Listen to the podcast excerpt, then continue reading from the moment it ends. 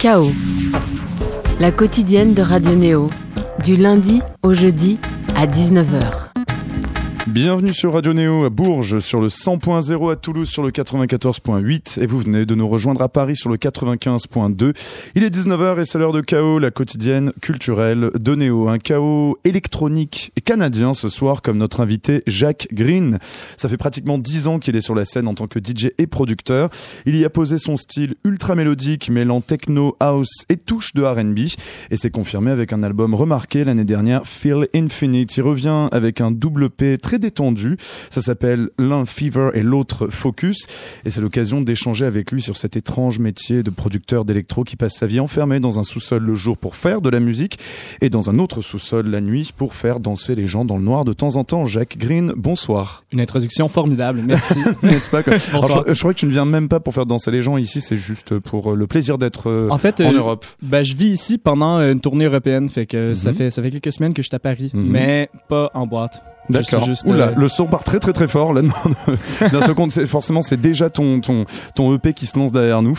Donc bon, quand même, c'est c'est une autre manière d'approcher. Euh, enfin, même si tu viens pas faire pour danser, tu ne viens pas ici pour faire danser les gens, c'est quand même. Euh, mais c'est quand même comme une présence, et puis je suis là, puis je, je, suis à Bruxelles en fin de semaine, mais c'est c'est toujours un plaisir de venir à Paris en tant que Québécois, tu sais, je parle la langue. On va, on va faire en sorte que ça en reste un, n'est-ce pas, ce soir. Le chaos de ce soir réalisé par Laura Aupier et Mathurin Rioux et se prolongera avec une chronique européenne de Peggy Corlin. Alors, on va découvrir ce, ce EP. Alors, je sais pas si on écoute, j'ai juste choisi le morceau, je l'ai eu en un seul bundle, comme on dit. On va écouter Avatar Beach. Est-ce que ça, fait partie de Focus ou de Fever, celui-là? De... Toi-même, tu sais pas, tu devrais répondre automatiquement. Focus. ça fait partie de Focus? Oui, oui, oui, oui, oui. Impeccable. C'est ça. Bon, on va découvrir ça tout de suite. On se retrouve dans un tout petit moment dans Chaos sur Radio Neo avec Jacques Green.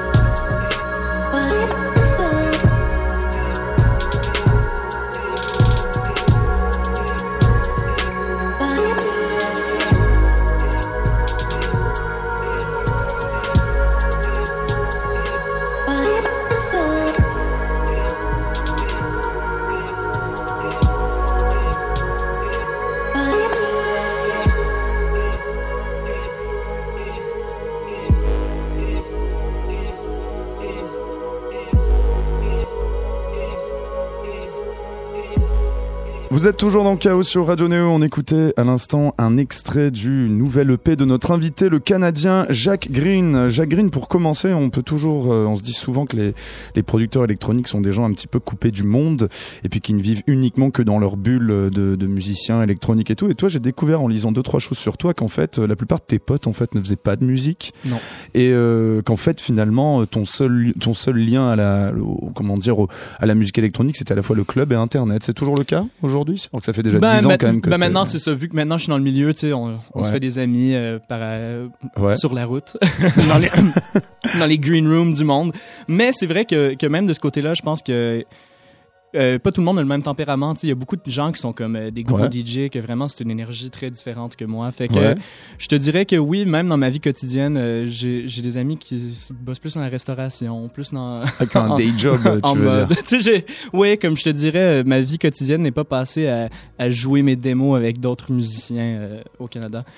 mais c'est correct. J'aime un peu un côté hermétique, un peu je suis dans mon monde, je vous envoie des sondes de temps en temps, sur des ondes radar. Quand tu disais gros DJ, là, dans le sens, à partir de quand qu'on devient un gros DJ Selon toi Parce que tu vois, je te voyais dire ça, là. Donc, euh. ben, un peu, un peu plus comme l'énergie superstar, l'énergie euh, rocambolesque, rockstar qui arrive euh, comme en festival qu'on peut. Puis c'est une énergie drôle puis super sympathique, mais c'est pas exactement ouais, c'est pas exactement là donc t'aimerais être, c'est ça que tu veux dire? Ouais, bah c'est ça. Je, je, pense que j'ai toujours un côté qui est un peu plus. Euh, je me, je me retrouve un peu entre artiste et producer, un peu entre track et chanson même dans les trucs que je fais. C'est, c'est, pas, c'est plus la, musique à propos du club que de la musique club pour moi. C'est, c'est donc je, je lisais aussi quelqu'un qui disait que contrairement à bon, beaucoup de producteurs euh, là-dedans, tu n'es pas en couple avec ton ordinateur. Non. C'est toujours le cas. Enfin, ça va. T'es pas genre le nerdos de base euh, qui passe son temps. Euh. non, en fait, je même que je pense que la plupart des trucs que je fais souvent c'est assez essai-erreur, assez DIY. Mhm. J'essaie de que ça soit raffiné au, point final, mais mhm. Non, c'est ça. J'essaie de pas être trop trop plongé dans ma machine.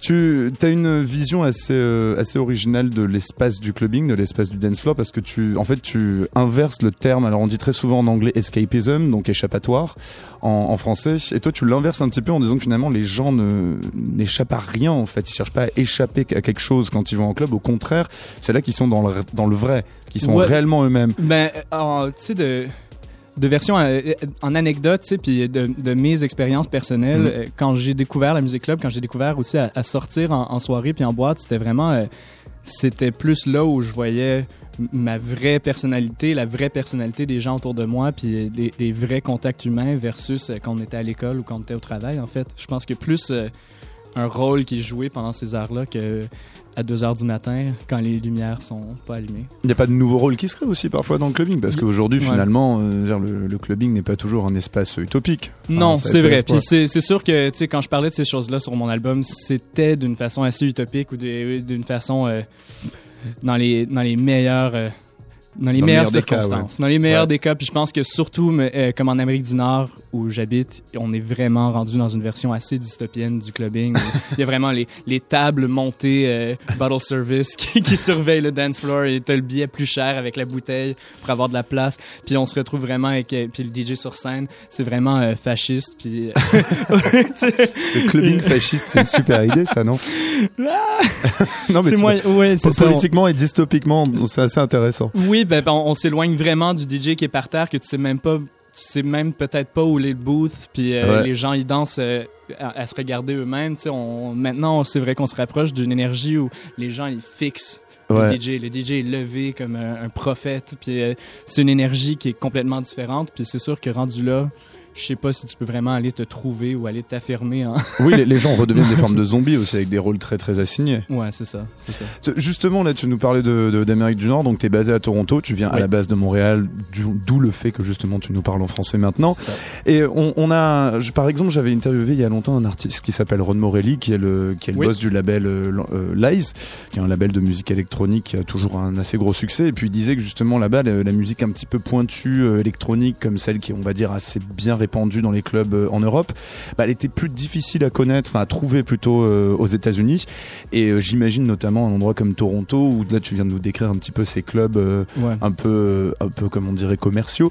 Et on, t'arrives à trouver un petit peu ce que tu veux trouver toi dans le, ce que tu cherches dans le, dans la musique électronique là-bas? Il arrive à avoir un petit circuit alternatif. Oui, je, te dirais une chance, une chance qu'on a l'internet, une chance que je peux transmettre mes idées en Europe parce que sans mes tournées en Europe, je pense pas que je pourrais faire ça euh, professionnellement en fait. Je pense qu'en Amérique du Nord, on n'a pas assez de villes, il y a pas tout à fait assez de monde. Ah, des villes, il y en a plein, ça c'est sûr, mais ben, mais pas qui sont euh, pas qui ont vraiment comme euh, une culture ou une scène pour, tu sais que même même des noms un peu plus gros que moi vont jouer des salles vraiment de 200 300 personnes puis mm. tu fais une tournée de 8 9 villes puis t'as couvert un peu les États-Unis, tu sais, qui ont qui ont une scène ou qui a une ouverture, une sensibilité pour ce type de son.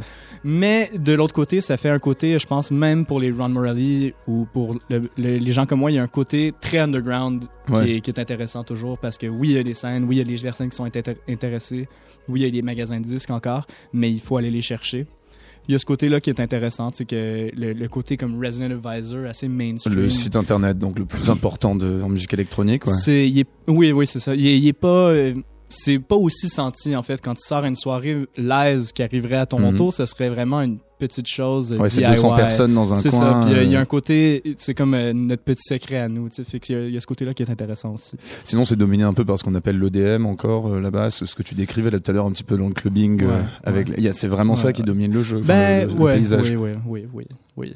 Ah, d'accord. Donc pour arriver à trouver ton petit microcosme utopique, ça doit pas être facile tous les jours. c'est ça. on se bat. C'est assez drôle parce que je te, je te lisais aussi dire un truc, il y a, il y a une sorte de, il y a une certaine candeur et une absence d'ironie euh, à la fois dans ta musique et dans ta manière d'être aussi, qui est peut-être quelque chose de canadien.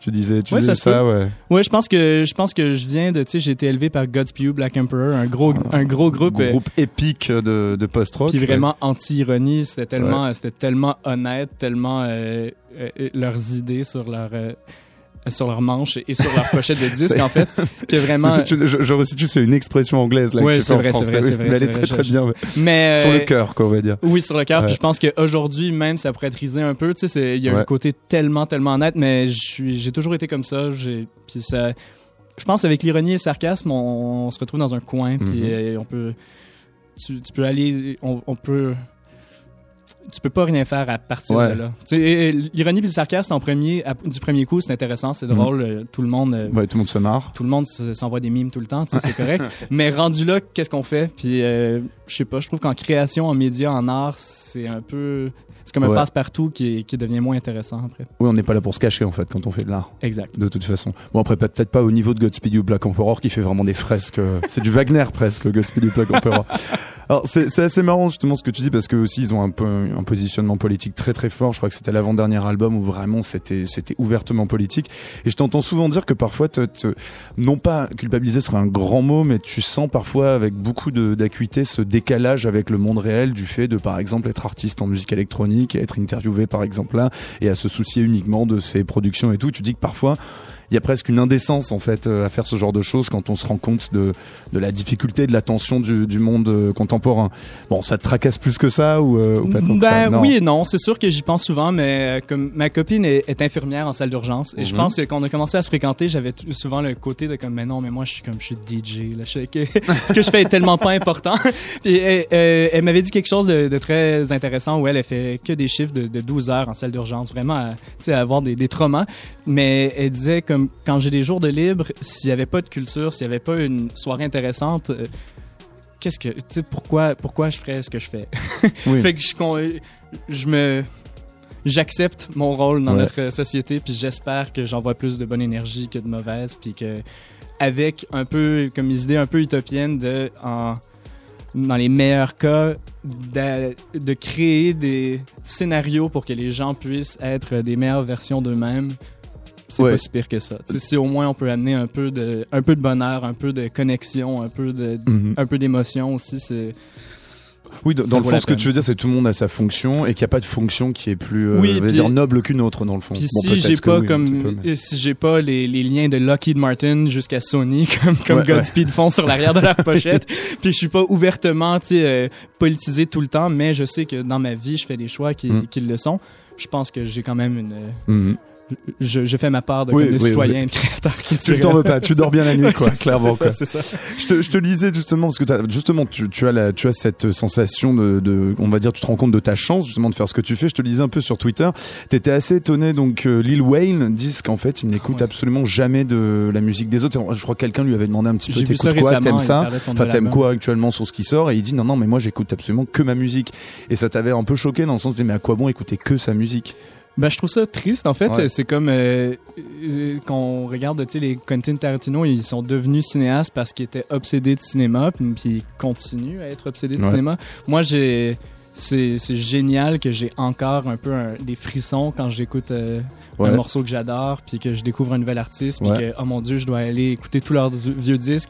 C'est tellement une, belle ça émotion, ça. fait que de se fermer du monde, puis de que écouter ses propres productions, ça c'est même pas que je trouve ça insultant, c'est juste c'est vraiment triste. Ouais ouais, c'est extrême. puis on, puis on respire, c'est comme toujours respirer le même air un petit peu comme ça. T'étais assez étonné et ça j'imagine que ça doit être très, ça doit arriver très souvent dans la dans la musique électronique de voir parfois quand tu faisais des back to back. Alors j'explique un petit peu pour ceux qui vont pas forcément en club en permanence. Un back to back, c'est quand tu as deux DJ qui font un DJ set en même temps, qui se répondent un petit peu dans leur sélection. Et t'étais assez étonné de t'entendre voir que les gens étaient, enfin que tous les DJ étaient extrêmement bien organisés dans leurs fichiers sur leur petit ordinateur où ils avaient un petit peu donc des, des fichiers avec des, des tracks pour n'importe quel moment, n'importe quel endroit, etc. Alors que toi, c'est un peu plus le foutoir et que tu vas beaucoup plus au, on va dire à l'instinct et puis éventuellement à l'accident. Ben oui, j'essaie de rester dans l'instinct et de rester dans l'accident. C'est pour ça, j'amène, euh, j'amène toujours une boîte de disques vinyle avec moi. Puis mhm. j'aime aussi le côté de, tu quand on est en, DJ set, il y a une track qui joue, puis tu essaies mhm. de penser qu'est-ce qui est la prochaine qui mhm. serait la meilleure pour le moment présent. Puis j'aime qu'en boîte vinyle, je fais juste passer avec ce que j'ai. Puis mm. chaque fois que je vois une pochette de disque, je la joue dans ma tête par-dessus ce qui joue en ce moment, jusqu'à temps que j'en trouve une que je fais ah ça va, ça doit être celle-là. Tandis que c'est ça dans mes clés USB, c'est assez le désordre. Et je me promène jusqu'à temps que je trouve quelque chose, mais c'est tellement impressionnant quand quelqu'un 11 PM à 1h AM acide. Ah, c'était des donc techno trop late night. ah d'accord, c'est plus pour des moments donc vraiment précis. C'est vraiment des émotions, des... moments précis, des énergies différentes. Ouais. Puis euh, ouais, ouais. Ou track de jonction aussi, ou ce genre de choses. Tequila Tech, j'ai joué avec lui il y a quelques semaines. On a fait un back-to-back de deux heures, puis c'était ça. Même qu'il avait son propre dossier pour Jacques Green, qui avait fait pour des tracks qu'il avait préparé pour ce, le, truc avec moi. Puis ouais, ce qui est pas forcément dans ton dans ton tempérament. C'est marrant parce que récemment on a reçu un autre Canadien qui était un qui était un humoriste, qui s'appelle Sugar Sammy, qui disait exactement le contraire en disant les, Français ils bossent n'importe comment et tout bidule, alors que nous, euh, c'est hyper carré. Ben là, tu on a exactement le contre-exemple, tu vois, de ça. Merci beaucoup, Jacques Green. Oui, pour ça, je suis complètement désordre. on va écouter un autre extrait de ton, de ton EP. Alors ça, je sais pas si ça appartient à Fever ou à Focus. On va écouter Convex Mirror. Moi, il m'a juste été amené comme premier morceau. Fever. C'est sur Fever? C'est ça. Et eh ben, on a écouté un autre extrait, donc Convex Mirror de notre invité, Jacques Green, à tout de suite dans KO.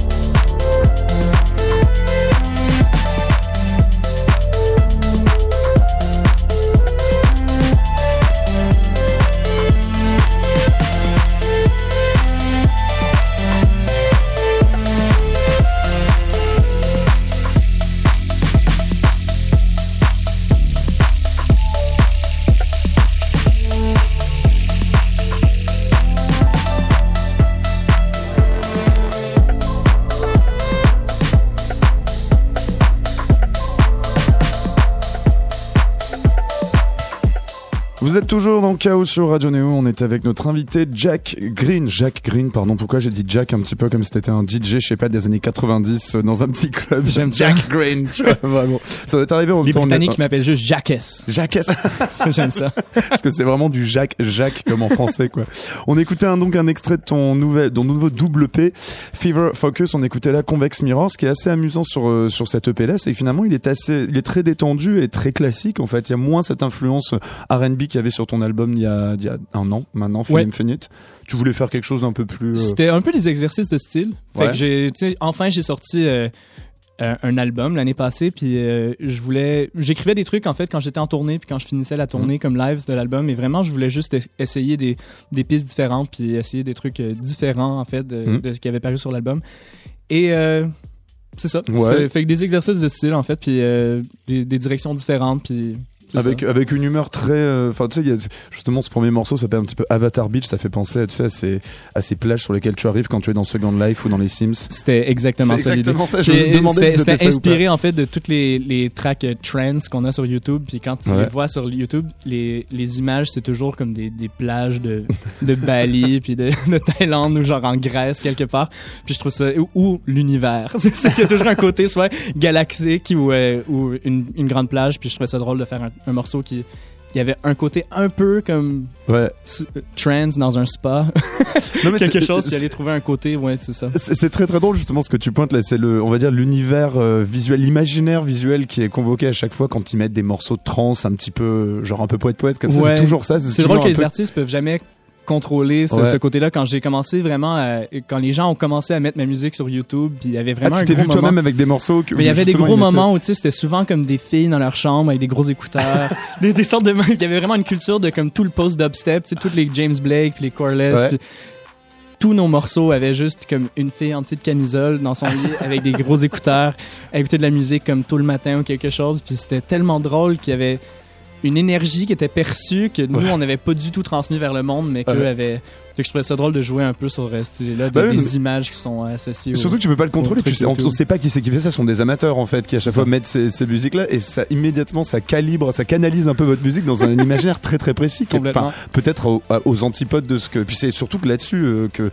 que les gens l'écoutent quoi. Genre tu vois parfois il y, a des centaines de, de, milliers de likes on voit ça aussi pour des artistes très connus en électronique il y a toujours ces images un peu kitsch comme ça. Enfin vous arrivez à trouver ça drôle encore euh, ouais. Il faut. Il faut exactement il faut puis c'était littéralement c'était une référence à ça en fait. De... J'ai jamais eu l'occasion d'en parler avec justement des, des producteurs que parce que vous, vous le voyez forcément. C'est la première personne qui, que je pense qui a capté un peu ce, ce côté-là de comme la plage Second Life.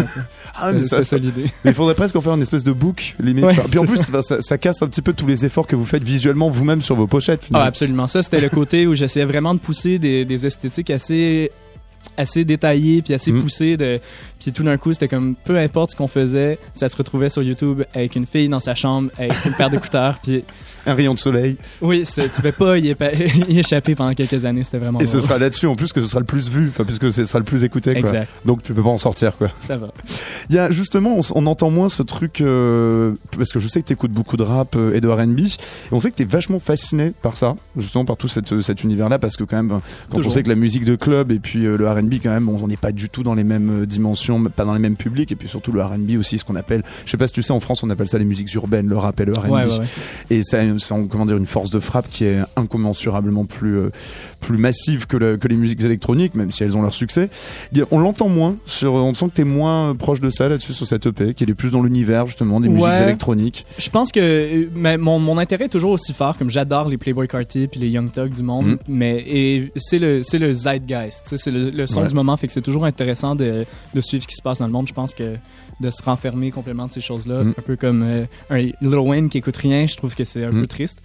Mais euh, c'est ça, dans les trucs que j'ai fait euh, dans le 10, je pense que il y avait je veux pas forcer non plus mm. de rajouter comme un hi-hat et pop dans un truc ou vraiment d'aller d'aller pousser un truc comme ça fait que c'est ça j'ai pas toujours besoin de ouais d'aller toucher à ça. Il n'y a, pas un moment où tu aimerais quand même vraiment, on va dire, intervenir sur ce domaine-là? Bon, après, oui, je dis pas. Oui, oui, toujours, toujours. tu penses tout de même, quoi. Parce que c'était déjà un petit peu dans ton précédent album, donc on sent que tu as, un truc, genre, ça te fascine comme son et que tu as envie, il y a quelque chose à gratter de ce côté-là. Je pense que, je pense que toujours, il y, aurait quelque chose d'intéressant à faire dans, dans l'échange, euh, qui, qui est toujours pas exactement touché. Tu sais, il y avait TTC en France il y a plusieurs années, qui avait fait des, des trucs vraiment intéressants avec Para One puis Mode mm. Selector mais il y a, pas assez, il y a toujours pas assez d'échanges entre les deux mondes. Vince Staples mm. l'année passée a fait un bon disque mm. avec euh, Sophie puis Jimmy Edgar, des producteurs euh, et amis à moi qui. Ouais. Fait que c'est, ça se passe, ça se passe, mais j'aimerais ça en faire partie. et c'est surtout du rap américain dont tu parles en fait, ou voire anglais. Ouais. Ouais, ouais quand même principalement quand t'écoutes de ça ou bien du R&B américain parce que franchement on a reçu pas mal de, de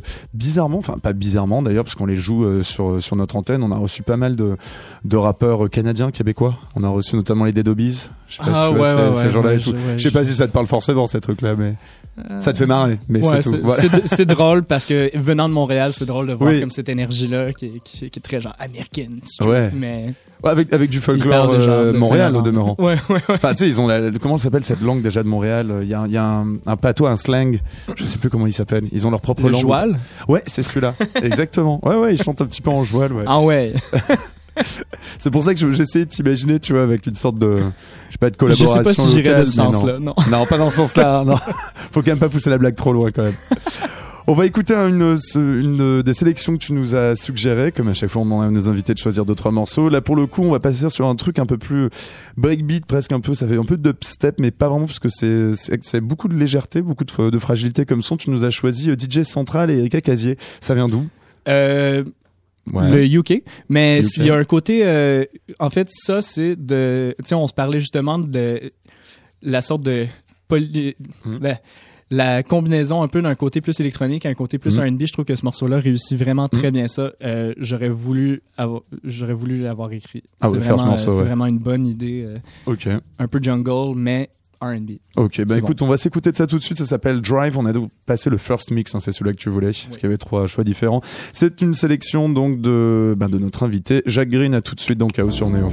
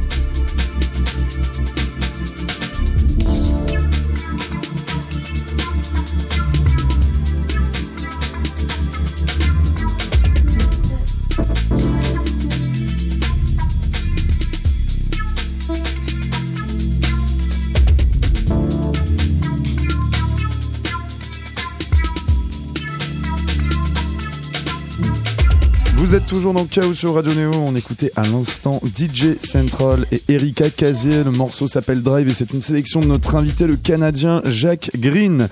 Jacques, on va passer à notre euh, dernière chronique. Enfin, dernière, en fait, c'est la seule chronique ce soir. C'est Peggy Corlin. Comment ça va? Très bien. Tu viens nous parler évidemment d'Europe, comme à chaque fois, c'est ça? européenne. Très bien, on t'écoute. Alors, euh, Jacques Green, vous êtes québécois, vous êtes canadien. Oui. Euh, alors pour ce qui est de l'Union européenne, c'est pas encore une fédération comme le, Canada, et nul ne sait si elle le deviendra un jour. On l'a vu dans nos précédentes chroniques, la construction européenne, c'est pas Tigidou du tout. Comme vous dites chez vous au Québec, mais alors pas du tout Tigidou. On a souvent entendu euh, cette citation de Jean Monnet, citation apocryphe qui n'a jamais existé. Si c'était à refaire, je commencerais par la culture. Jean Monnet était un diplomate, vu comme l'un des pères fondateurs de l'Europe, à l'origine de la communauté économique européenne, la CEE, e, ancêtre de l'Union européenne. Ce que cette citation apocryphe nous dit, c'est que par-delà la dimension économique et politique de la construction européenne, il y a un espace pour la culture qui reste à investir. Vraiment, il n'y a pas d'Europe culturelle? C'est oublier les échanges artistiques qui ont jalonné l'histoire, mais plus encore cette histoire commune qui nous unit, même si elle est traversée de guerres. Je crois, moi, que même s'il s'agit d'hommes politiques, lorsque François Mitterrand rencontre le chancelier allemand Helmut Kohl et qu'il s'accorde pour la création d'une monnaie unique européenne, c'est déjà la rencontre de deux cultures, mais aussi le partage d'une histoire commune. Bref, il y a une appartenance culturelle à un même espace, au moins géographique, qui, cimente les Européens. Il y a aussi des pays, des États membres, espaces de création artistique bien spécifiques. L'un des motos de l'Union européenne est d'ailleurs unis dans la diversité. Alors, que peut faire l'Union européenne pour la culture? Eh bien, en son sein, les États membres conservent largement la compétence en matière de politique culturelle. Mais cela ne condamne pas l'Union européenne à l'inaction. La Commission européenne encourage notamment le développement d'initiatives artistiques transnationales. Ainsi, elle cofinance la plateforme Shape, une plateforme dédiée au son, à la production sonore à travers l'Europe. Tous les ans, la plateforme sélectionne 48 artistes de nationalités différentes qu'elle fait participer à des performances, des ateliers et des résidences d'artistes. 16 festivals et centres artistiques participent au projet. Par exemple, la Biennale Nemo à Paris, en France, ou encore les siestes électroniques à Toulouse. Et à l'étranger, notamment le Two Days Art Festival aux Pays-Bas, le Rock Collective Festival en Roumanie, ou enfin le Art Festival de Dresde en Allemagne. En tout, il y en a 16. Faire voyager les artistes est sans doute la principale valeur ajoutée de l'Europe en matière culturelle. Et on l'a vu lors de notre dernière chronique, la libre circulation des personnes, c'est-à-dire la libre circulation des artistes et des spectateurs, est une valeur ajoutée de l'Union européenne. Il n'y a qu'à voir la multitude de festivals qui jalonnent le calendrier durant l'été, avec succès d'ailleurs, du Ticket Festival en Hongrie, à Jazz à Vienne en Autriche, au Roskilde au Danemark ou encore Reading au Royaume-Uni. Alors bien sûr, l'argent déployé en marketing et les marques qui se tapent l'incruse dans ces festivals tentent parfois à les dénaturer, sinon à les standardiser. Mais qui ne veut pas l'espace d'un week-end ou de quelques jours aller s'éclater à l'étranger pour écouter de la musique et danser? Et pour une fois, cela n'est pas la faute à l'Europe, mais plutôt grâce à l'Europe qui intervient comme facilitatrice d'échanges et de déplacements. La preuve que parfois notre Europe, c'est aussi être tigidou. Alors, tu penses vraiment, Peggy euh, Corlin, qu'on pourrait un petit peu avoir, euh, que la culture et la notion d'identité pourraient un peu nous, comment dire, faire la bonne promotion de l'Europe? Tu y crois, toi, personnellement? Oui, oui, j'y crois. Bah, Ça fait partie du, euh, du, ciment européen, comme je dis. D'accord, ok. Bon bah peut-être, il hein, faut, faut, essayer d'y croire. D'ailleurs, je, je, mentionnerai aussi que le Shape, la plateforme Shape finançait le festival du Riam aussi, enfin financé soutenez le, le, le, festival de Riam à Marseille qui vient qui vient de se terminer. Et en fait, il aide les artistes à tourner euh, énormément euh, à travers l'Europe. Justement, euh, Jacques Green, on se posait la question toi aussi en tant que Canadien, tout ce qui peut être de, des problèmes, enfin des problèmes, on va dire des questionnements dits de d'ordre identitaire culturel qui peut y avoir entre le, par exemple le, le, Canada anglophone et le Canada francophone. C'est encore très présent aujourd'hui. Il y a quand même vraiment un clivage très fort ou pas? Oui, absolument. J'ai l'impression que c'est des deux univers médiatiques complètement différents. C'est, même médiatiques, même. Vraiment comme des, des médias différents, des, des, postes différents, même les étiquettes de disques se parlent pas trop. C'est euh, oui, il y a vraiment, je pense, tu as, des grands groupes francophones au Québec qui, qui vont peut-être rouler ici, mais est-ce qu'ils jouent en Alberta ou est-ce qu'ils jouent à Vancouver? Non. Et pourtant, vous êtes canadien. Oui, oui, oui, oui, complètement. Puis même moi, je pense que la plupart de mes trucs ont sorti sur des étiquettes internationales, puis ça mhm. s'est fait plus Internet. Puis euh, jouer à l'extérieur même de Montréal au Québec, c'est mhm. c'est pas assez fréquent. Tu sais, c'est vraiment un, un mm. niveau assez fermé. C'est soit t'es artiste québécois, ou soit t'es artiste canadien, ou soit t'es artiste international. Il n'y a mm. pas trop, trop, trop. Il n'y a pas assez, en fait, d'échanges, puis de camaraderie puis de oh. support, je pense. De, de, de, l'extérieur, j'arrive pas à me rendre compte. Est-ce qu'on a l'impression qu'il y a une identité européenne ou une cohérence européenne quand on est étranger? Enfin, j'entends parler par exemple américain du Nord. Non, t'arrives ici, tu te dis vraiment c'est quand même des pays très très séparés avec leur culture. Ouais. Y a quand même, oui. Ben, puis ben il y a il y a le point de vue commun, je pense, de vraiment un, intérêt culturel, puis un mhm. intérêt, je pense que c'est plus normal, euh, comme pour les, les Européens, d'avoir visité plein de pays différents, puis plein de villes différentes au courant, euh, au courant de mhm. leurs études ou mhm. euh, de leur jeune vie adulte. Euh, tandis que au Canada puis aux États-Unis, il y a tellement de monde qui ont même pas de passeport rendu, rendu à 25-30 ans. Euh, je pense que cette curiosité, cette ouverture vers la culture, c'est le point commun que je vois à travers l'Europe. Mais aussi, les différences sont à célébrer. Mm. C'est tellement, tellement excitant de passer de de, de, Paris à Bruxelles, à Amsterdam, en six heures d'auto, puis d'aller visiter tellement de, de langues et de cultures, puis de, de vies différentes. C'est vraiment à côté, on s'en rend rarement compte, n'est-ce pas Peggy Corlin ouais. bah, Merci beaucoup Peggy Corlin et merci aussi à toi Jacques Green. On va se quitter avec un dernier morceau que tu as sélectionné. Alors là il s'agit de, là on part en Allemagne dans ce cas-là. Enfin il est allemand, hein, Trump Prince, ouais, hein, c'est bien ça. Du fameux label Giggling. Ça fait longtemps qu'on n'a pas eu de news de, il sort toujours 40 000 trucs, c'est un très très bon label. Euh, ouais, Trump Prince surtout c'est mon, euh, c'est mon top. J'ai choisi la chanson parce que c'est, c'est un peu, pour moi c'est un idéal. Je voudrais me c'est, je trouve qu'il travaille les voix, il travaille les émotions, il travaille un peu cette relation entre musique qui est un peu club, mais peut-être un peu euh, plus euh, méta club que carrément de la musique pour euh, le dance floor. Et euh, c'est pointu, c'est simple, c'est minimaliste, mais ça l'en dit beaucoup. T'as du métaclub, tu aurais dû être journaliste musical, Jack Green. Franchement, même moi, j'ai jamais osé sortir un, comment dire, un, genre un coinage, comment dire en, en, anglais, genre par exemple, genre vraiment mettre une étiquette sur quelque chose du métaclub. On dit ça seulement dans le théâtre contemporain, n'est-ce pas, euh, Peggy Corlin On dit pas ça. oui, très certainement. Ouais, plus dans le théâtre contemporain, on dit ça, ou bien en art contemporain, pas, pas, en, pas en techno et en house. Bah, merci beaucoup pour ce, c'était loge. Je vous laisse avec ça. Ah, vraiment, laisse-nous avec ça, Jack Green. Bravo. Merci, on rappelle que ton, il est déjà sorti le P figure, enfin le double P, non pas encore. Oui, ça va ben, il est encore un peu en rafale, fait qu'on est on a un morceau qui sort aujourd'hui. Les morceaux sortent euh, un par semaine les jeudis et le vinyle euh, devrait être en magasin, je pense, dans une semaine ou deux. Chez Lucky Me, euh, toujours. Exact. Et ça, en fait, ça annonce plus ou moins un album ou pas? Non. Enfin, on sait pas trop. D'accord. Je commence. Tu peux pas vraiment dire. D'accord. Ok. on va rien dire. Tu nous laisses avec ça. et pas de date en France de prévenu pour le moment, de prévu pour le moment, rien de spécial. Ok. Non, c'est pas grave, mais tu es quand même là. On peut te voir. merci beaucoup, Jacques Green. Vous pouvez. Merci aussi à, à Peggy Corlin. Merci à Mathurin Rioux à la réalisation. C'était sa première réalisation tout seul. Et puis on lui dit vraiment bravo. bravo. Et vous pouvez retrouver cette émission en replay demain ben, dans l'antenne à 13h et puis sur notre site avec la playlist etc et toutes les infos sur radioneo.org sur iTunes sur Spotify etc etc passez une très bonne soirée et demain rejoignez-nous à 19h avec euh, l'émission d'Olivier Bas Ricochet. Bah pardon passez une très bonne soirée sur Radio Neo. Retrouvez notre playlist habituelle juste après ce morceau de Trump Prince